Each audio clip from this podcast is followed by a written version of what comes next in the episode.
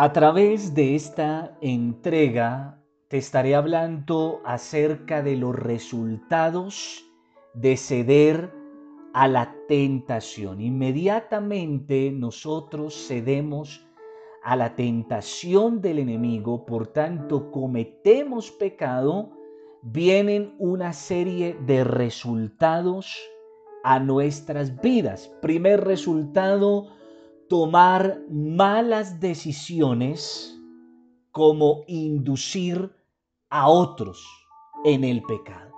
Entonces dice la palabra en Génesis 3:6, la mujer vio que el fruto del árbol era bueno para comer y que tenía buen aspecto y era deseable para adquirir sabiduría, así que tomó de su fruto y comió. Entonces lo primero, mi hermano, es entender que nunca la tentación se nos va a presentar como algo feo, desagradable, como algo malo. No, siempre la tentación se nos va a mostrar o Satanás nos la va a presentar con aspecto agradable, deseable, delicioso, atractivo para así hacernos caer en ello. Pero ahí no queda el problema. El problema ojalá quedara en que nosotros solo pecamos, en que nosotros solo cedemos a la tentación y ya. El problema es que también la tendencia es arrastrarnos a otros, hacer caer a otros, arrastrarnos a otros, seducir a otros, inducir a otros en nuestro pecado. Y entonces dice la palabra, luego le dio a su esposo y también él comió. Encontramos en el primer libro de Samuel capítulo, perdón, segundo libro de Samuel capítulo 11, del verso 1 en adelante, el momento en que David es tentado, pero atención, él peca y no solamente peca, induce al pecado, en este caso a una mujer llamada Betsabé, pero a partir de que la induce y bueno, la mete en su cuento, este varón comienza a cometer una cantidad de barbaries. En pocas palabras, empieza a tomar malas decisiones a partir de una mala decisión. Entonces dice la palabra, solo voy a leer algunos versículos de ese capítulo 11, verso 1 al 2, dice la palabra, en la primavera, que era la época en que los reyes salían de campaña, David mandó a Joab con la guardia real y todo el ejército de Israel para que aniquilara a los amonitas y sitiara la ciudad de Rabá, pero David se quedó en Jerusalén. Entonces miren esto. Está en tiempos de guerra. David, en lugar de ir al frente de la batalla, de ir a la guerra, entonces él decide enviar a su ejército, pero dice la palabra que él se queda en Jerusalén. Entonces, ya aquí vemos una mala decisión. No hay todavía tentación, pero él ya comienza tomando malas decisiones. Ojo, el hombre que había conquistado varias guerras contra sus enemigos empieza a perder su propia batalla, su propia guerra, su batalla y guerra espiritual. Aquí ya él empieza a cederle terreno al peor de sus enemigos, Satanás y él mismo. Entonces, van todos a la guerra, él decide quedarse en Jerusalén. ¿Para qué quedarse? Dice, una tarde, al levantarse David de la cama, comenzó a pasearse por la azotea del palacio. ¿A qué se quedó? A perder el tiempo ¿En qué cayó? En el ocio. Hermano, en lugar de estar en la batalla, en lugar de estar en la guerra, a él le pareció bien quedarse en Jerusalén paseándose en su azotea.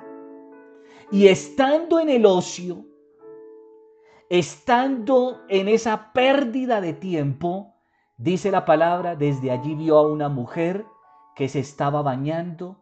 La mujer era sumamente hermosa. ¿Cómo se nos presenta la tentación? ¿Cómo nos presenta Satanás la tentación? Como algo hermoso. ¿En qué momento? En un momento de guerra. ¿En qué situación? Perdiendo el tiempo. En el ocio. Verso 4 al 5 dice la palabra, entonces David ordenó que le llevaran a su presencia, que la llevaran a su presencia, o sea, que se la trajeran. Y cuando Betsabé llegó, él se acostó con ella. Entonces miren que vemos una serie de malas decisiones. No va a la guerra, decide quedarse en Jerusalén, perder el tiempo, entrar en ociosidad y allí es tentado. Pero cuando es tentado, no basta solo con él ser tentado, involucra en su tentación a una mujer, a una mujer bella, a una mujer hermosa, y dice que la manda a traer. Ojo, otra mala decisión que tomó fue abusar de su autoridad. Terrible eso, abusó de su autoridad. Aquí vamos a ver en ese capítulo 11 cualquier cantidad de malas decisiones que este varón empieza a tomar y cómo incluye en su pecado y en su tentación a otros, a otros, como es el caso de Bersabé. Y dice la palabra, después de eso, ella volvió a su casa. Hacía poco que Bersabé se había purificado de su menstruación, así que quedó embarazada y se lo hizo saber a David. Repito, a partir de este momento, te invito para que leas todo ese capítulo 11 y te des cuenta de cada uno, de, de cada una de las malas decisiones que empieza a tomar este varón, terrible. Detrás de una mala decisión viene otra mala decisión, empieza a involucrar a esta mujer, luego involucra al esposo de esta mujer, en fin, mi hermano, terrible resultado de la tentación. Todo comienza con una mala decisión que tomamos. A partir de esa mala decisión caemos en el pecado, caemos en la tentación y de ahí en adelante involucramos a otros y empezamos a tomar malas decisiones sobre malas decisiones. Segundo resultado, viene vergüenza viene vergüenza. Y esto no solo le sucedió a Adán y a Eva, dice la palabra en Génesis 3:7, en ese momento se les abrieron los ojos y tomaron conciencia de su desnudez, lo cual le provocó a ellos que vergüenza, por eso para cubrirse entretejieron hojas de higuera. Entonces, ¿cuál es el otro resultado de ceder a la tentación, o sea, caer en pecado? que sentimos vergüenza. Ahí mismo en el capítulo 11, tú te vas a dar cuenta que dice la palabra que David terminó por repudiar a esta mujer Betsabé. La repudió. ¿Y por qué la repudió? Porque sintió vergüenza. Sintió vergüenza y es que el pecado avergüenza avergüenza y hace que las personas, y especialmente los creyentes, los hijos de Dios que caen en pecado, empiecen en sus propias fuerzas tratar de tapar el pecado. Tratar de tapar el pecado. Entonces David empieza a cometer errores terribles. Repito, léelo ahí en el capítulo 11 del segundo libro de Samuel que él tratando de tapar el pecado, empieza ¿qué? A tomar malas decisiones. ¿Por qué? Por vergüenza. Y obviamente, pues, ¿cómo no va a tener vergüenza si es en ese momento una figura de autoridad? Es, es el rey de Israel, hermano, pues él no quería que esto se descubriera. Entonces dice la palabra en Romanos 6, 20 al 21, cuando ustedes eran esclavos del pecado, estaban libres del dominio de la justicia. ¿Qué fruto cosechaban entonces? Cosas que ahora los avergüenzan y que conducen a la muerte. Entonces, mi hermano, el segundo resultado de ceder a la tentación es que vergüenza, vergüenza. ¿Y la vergüenza que hace? Tratar de que la gente tape en sus propias fuerzas o trate de tapar en sus propias fuerzas el pecado. Y entonces aquí hablamos de la diferencia entre cubrir y encubrir. Dios cubre el pecado cuando nos arrepentimos, nos bautizamos en su nombre, el que hace cubrir. Pero ¿qué trata de hacer el hombre, el ser humano, en sus fuerzas cuando está en pecado? Encubrir el pecado, tapar el pecado. Y dice la palabra que al final todo sale a luz. Por más que lo trate de tapar, a lo último toda la, basura, toda esa, toda esa cochinada viene a salir a luz, se revela.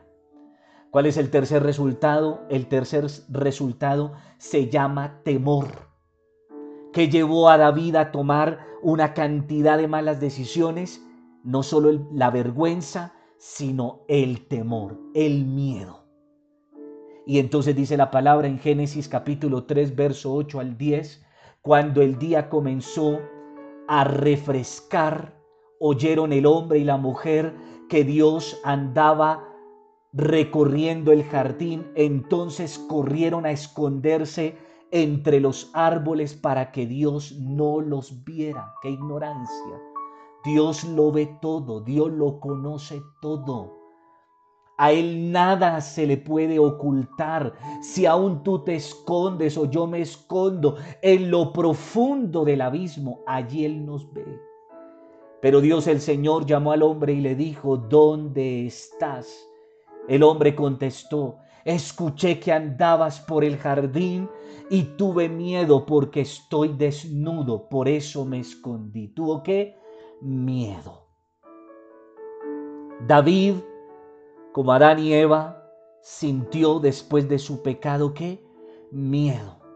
¿Miedo de qué? De las consecuencias del pecado. Hebreos capítulo 10, verso 26 al 27 dice la palabra, si después de recibir el conocimiento de la verdad pecamos obstinadamente, ya no hay sacrificio por los pecados, solo queda una terrible expectativa de juicio, el fuego ardiente que ha de devorar a los enemigos de Dios. Entonces, ¿a qué le tenemos miedo? A las consecuencias del pecado. Es natural. Nuestra conciencia, que luego hablaremos sobre la conciencia, qué papel juega la conciencia en la vida de un ser humano, nuestra conciencia empieza a juzgarnos, a decirnos que estamos mal, pero nos advierte de las consecuencias que han de venir, porque dice la palabra de Dios ahí mismo en Hebreos capítulo 10, 31, capítulo 10, 31 de Hebreos, terrible cosa es caer en las manos del Dios vivo. Importante entender que Dios siempre llamará a cuentas a la cabeza. Y entonces dice la palabra en Génesis 3:9, pero Dios el Señor llamó al hombre y le dijo, ¿dónde estás? El Señor no llamó a la mujer, no llamó a la serpiente, no, llamó a la cabeza, porque dice la palabra en primera carta de Pedro 4, 17, porque es tiempo de que el juicio comience por la cabeza, o sea, por la familia de Dios. Y si comienza por nosotros, ¿cuál no será el fin de los que se rebelan contra el Evangelio de Dios? Entonces el juicio comienza por casa, comienza por la iglesia, Comienza por el líder, por el pastor, por la cabeza espiritual que Dios ha delegado en una iglesia, en una casa, en una nación. Por ahí comienza el juicio. Y entonces, ¿por dónde comenzaría el juicio? Por David, quien era el, el rey, el rey de la nación de Israel, pero el líder que Dios había puesto espiritual en su pueblo, en su casa. Cuarto resultado, no aceptar la responsabilidad y culpar a otros. Entonces, mi hermano, queremos el libre albedrío y en el libro albedrío queremos hacer lo que queremos, lo que se nos antoja, pero no queremos asumir la responsabilidad de nuestros actos. Entonces no solamente no queremos aceptar o asumir la responsabilidad, sino, a que, sino que adicional a eso queremos culpar a otros. Y entonces dice la palabra en Génesis capítulo 3, verso 12 al 13, él respondió, o sea, Adán, la mujer que me diste por compañera me dio de ese fruto y yo lo comí. Aquí lo correcto era que él asumiera su responsabilidad. Sí, Señor, me arrepiento, yo la embarré porque tú me diste a mí la responsabilidad de mi esposa y del huerto. Pero ¿qué hizo él? La fácil culpar a otros. Y no solo culpa a la mujer, sino que culpa a Dios. Fue la mujer que tú me diste. En pocas palabras, Dios le sale deudor al hombre de la bendición que le da. Es como decirle, Dios, ¿y usted para qué me dio ese trabajo? Dios, ¿usted para qué me dio esa esposa, esos hijos? Dios, ¿para qué me dio este cargo? O sea, Dios sale deudor de nuestras fallas, de nuestros pecados. ¿Qué tal eso? Entonces culpó a Dios, culpó a la mujer, a la bendición que Dios le había dado. Entonces Dios el Señor le preguntó a la mujer, ¿qué es lo que has hecho, mujer? La serpiente me engañó y comí, contestó ella. Entonces miremos, miramos a la luz de la palabra que la tendencia del ser humano después de embarrarla, después de pecar, después de tomar una mala decisión, no es afrontar las consecuencias con carácter, con valentía, pedirle perdón a Dios, arrepentirse. No, la tendencia es cuál? Zafarse del problema, tratar de zafarse de la responsabilidad y aparte de eso, culpar a otros, entre esos a Dios. Pero aquí vemos otra cosa interesante y es que Dios trata con el pecado de manera particular en cada persona.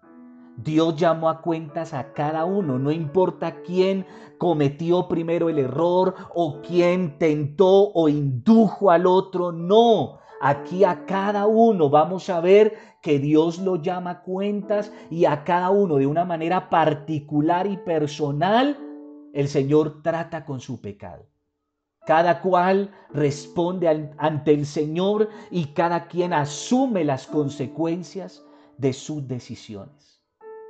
A Dios no le importa quién te indujo, quién te tentó, quién te ofreció. No.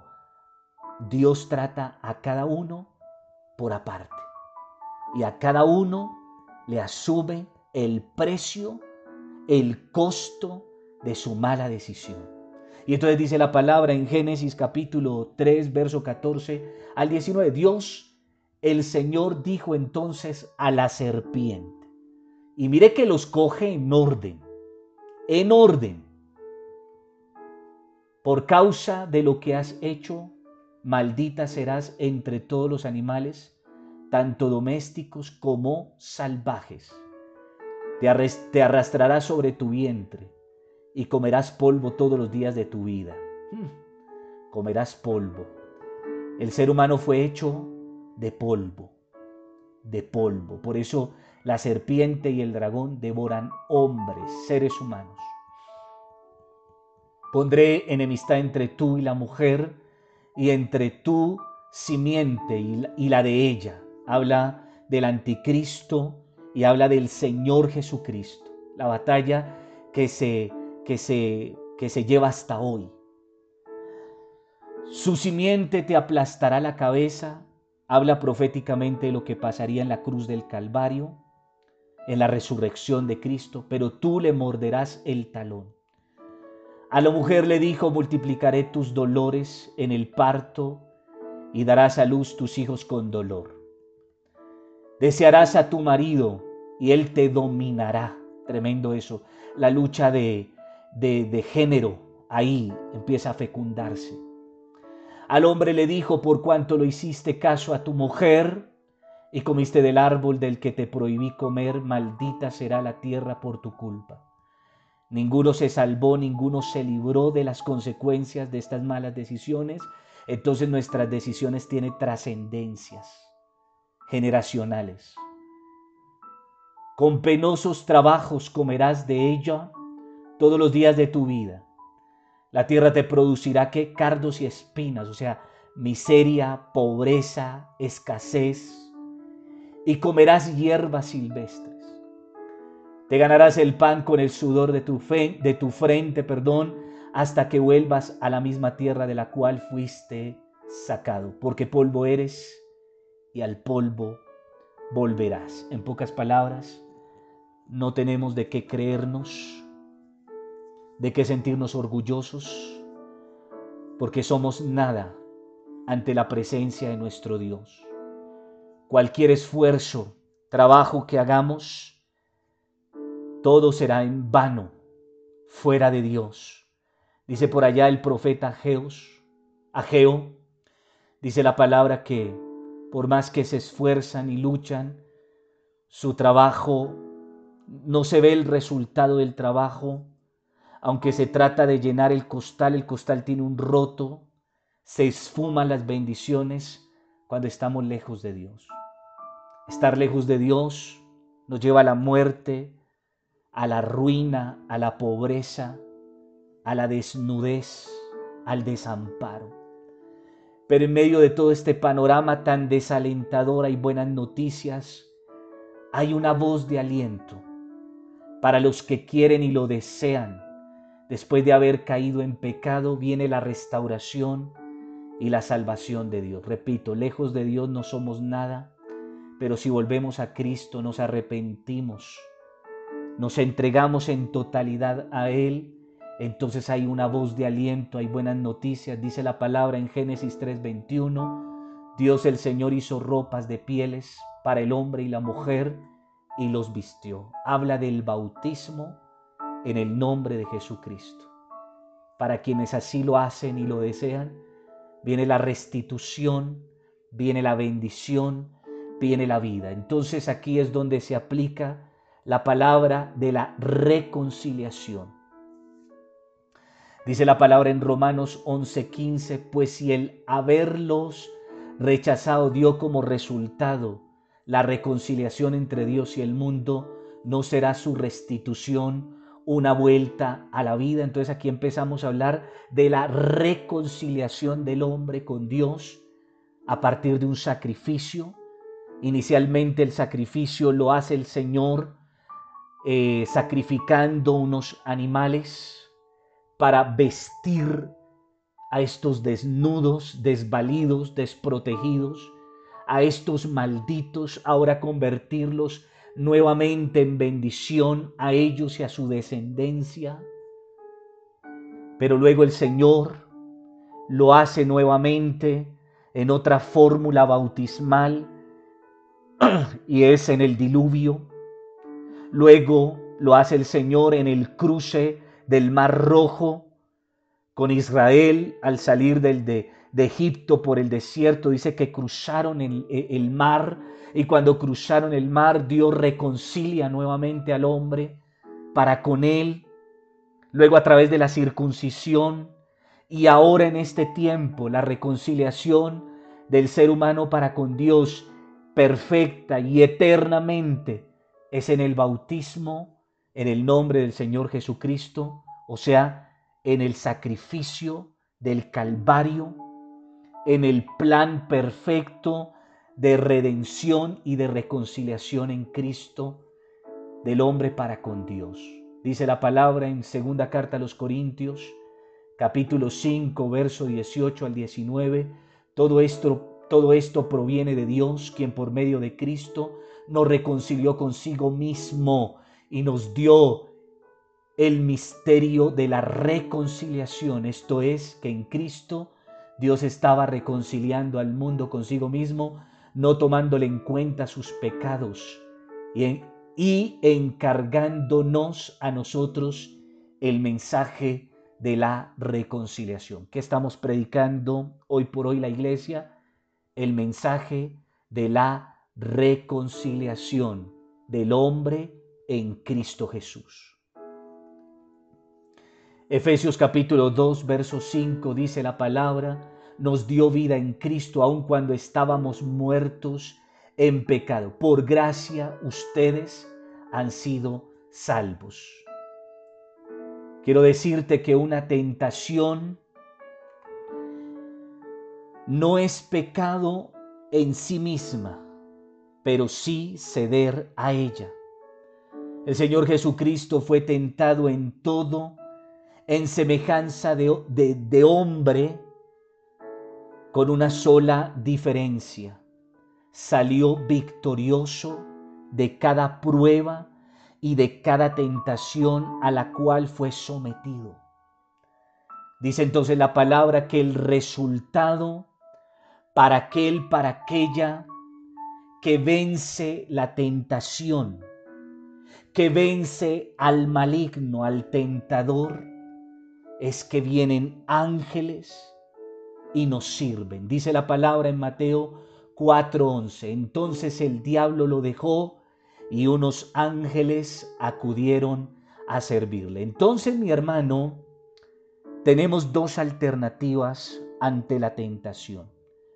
Número uno, vencerla a partir de la santidad, a partir de la, del fortalecimiento espiritual y desde luego con la palabra de Dios. O si cedemos a la tentación, por tanto le fallamos a Dios y pecamos, pues obviamente vienen unas consecuencias, vienen unos resultados inevitables. Todos tenemos que sufrir las consecuencias de nuestras malas decisiones. Porque así como Dios nos dio libre albedrío, también nos dio la responsabilidad de las decisiones que tomemos en ese libre albedrío. Por eso digo, las consecuencias son funestas, inevitables, las tenemos que asumir, tenemos que tomar la responsabilidad de ellas, pero en medio de, de ese panorama oscuro, sombrío, terrible, hay esperanza para nosotros. Y es que nos podemos volver a reconciliar con el Señor a través del sacrificio de la cruz. Bien primero en el bautismo en el nombre de Jesucristo, o bien si ya estamos bautizados en el nombre de Jesucristo y pecamos, pues ahora en su sangre podemos reconciliarnos con Él, volver a la santidad, volver a la bendición, volver a la vida, volver al cuidado de Dios. Pero es importante entender, es importante entender hoy que no es pecado la tentación. El pecado es cuando esa semilla haya lugar en nosotros, es plantada por el maligno y ésta da fruto, da resultado y es lo que estaremos aprendiendo en el desarrollo de este tema de esta enseñanza. Concluyo la entrega de hoy con lo que dice la palabra de Dios, el escritor a los Hebreos capítulo 4 verso 15, porque no tenemos un sumo sacerdote incapaz de compadecerse de nuestras debilidades, sino uno que ha sido tentado en todo de la misma manera que nosotros, aunque sin pecado. Tenemos abogado en nuestro Señor Jesucristo. Él nos entiende. Él sabe muy bien lo que tenemos que sufrir, el peso de la tentación, las consecuencias del pecado. El Señor lo conoce muy bien y nos entiende. Por eso, mi hermano, a un hijo de Dios nos es permitido caer, pero obligatorio levantarnos. No te quedes en la lona, no te quedes tirado en el piso llorando, lamentándote. No tomes una mala decisión o malas decisiones sobre una mala decisión ya tomada. No, levántate, Vuelve a Dios, arrepiéntete y disfruta de los beneficios de ser un hijo, una hija de Dios. Avergüenza a Satanás que vengan ángeles de Dios a servirte. Esa es la palabra de Dios para este día. Dios te bendiga, Dios te guarde y que su gloria repose sobre tu vida, sobre tu casa y sobre los tuyos. Hasta una próxima oportunidad.